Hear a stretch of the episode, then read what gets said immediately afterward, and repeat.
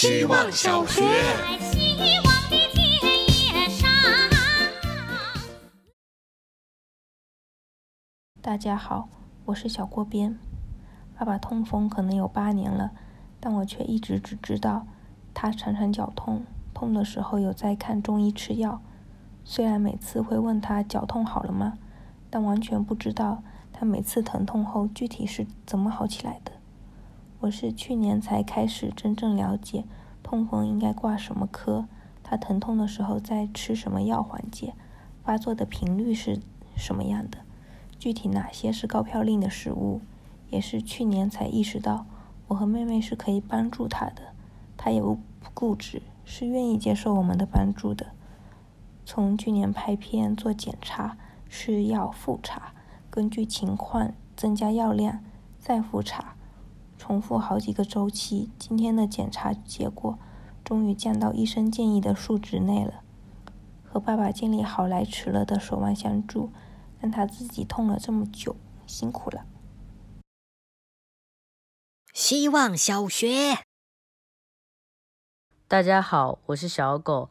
今早想到一个纹身，就是在我两条腿的关节纹上“儿童节”，也可以发展成一套系列纹身，把不同的节日纹在不同关节，整个人应该会变得很喜庆。之前还想过一对纹身。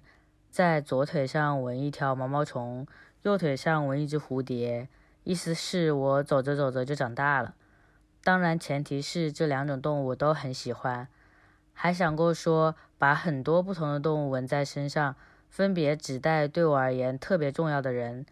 但仔细想了想，如果纹在身上的每一种动物都很特别，那我就是纹身特动物园，还是算了。想过很多，手机、电脑里存的图也很多，也有朋友帮我画好的图，但至今我还没有任何纹身，一直就缺点动力，可能是因为我有一个小的胎记赢在起跑线上了。希望小学。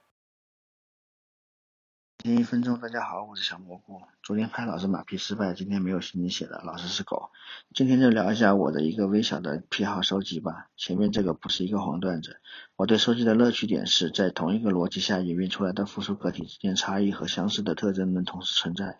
说这个癖好是因为它会上瘾。小时候我收集一种叫奇多圈的塑料币，早上就用吃早餐的钱买那个，导致营养不良、身材矮小。我对收集东西有两个自己的规则：一是不喜欢量非常大的东西，比如现在的盲盒。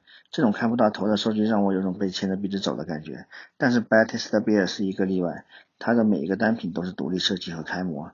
二，我比较少买成套的东西，更多时候会从一套里挑一个自己最喜欢的买。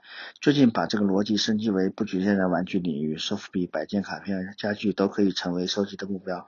慢慢的，收集变成了用来表达个人形象的渠道。还想要弄个 A P P，上面可以有各种东西的一比一虚拟模型，让收集癖完全突破钱和空间的束缚。希望小学，大家好，我是小腾。每次下班回家都会整理一下包，毕竟经过一天之后，包总会变得很乱。至今没花出去的多个硬币，杂乱的耳机线，乱扔的粉底、口红，以及各种小票，在包包里互相推让着。如果不耐心整理，第二天的我会很抓狂。整理包包也是我经过一天的工作后，让大脑放松的一种方式。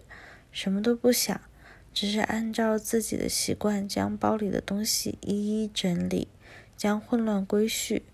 整理好后，便可以正式开启属于自己的时间：阅读、撸猫、网上吃瓜、床上睡着、沙发上瘫着、瑜伽垫上躺平，随心所欲，自由自在。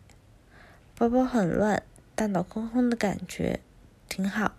希望大家都能有让大脑休息的时间。希望小学，大家好，我是小朋克。工作中最不想遇到的合作对象，就是那些不知道或不关心事情的底层运行逻辑、规律、因果的人。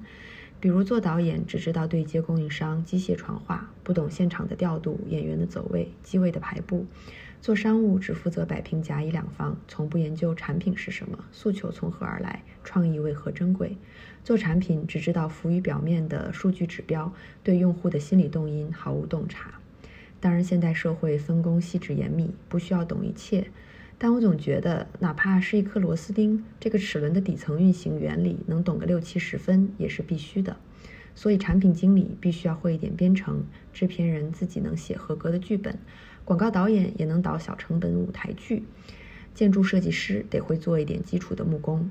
根扎得深，树才长得高。人在系统里而不被系统奴役的唯一方法，就是会操作这个系统。能做流水线、数字化时代的木工，是我对自己的一点小小的要求。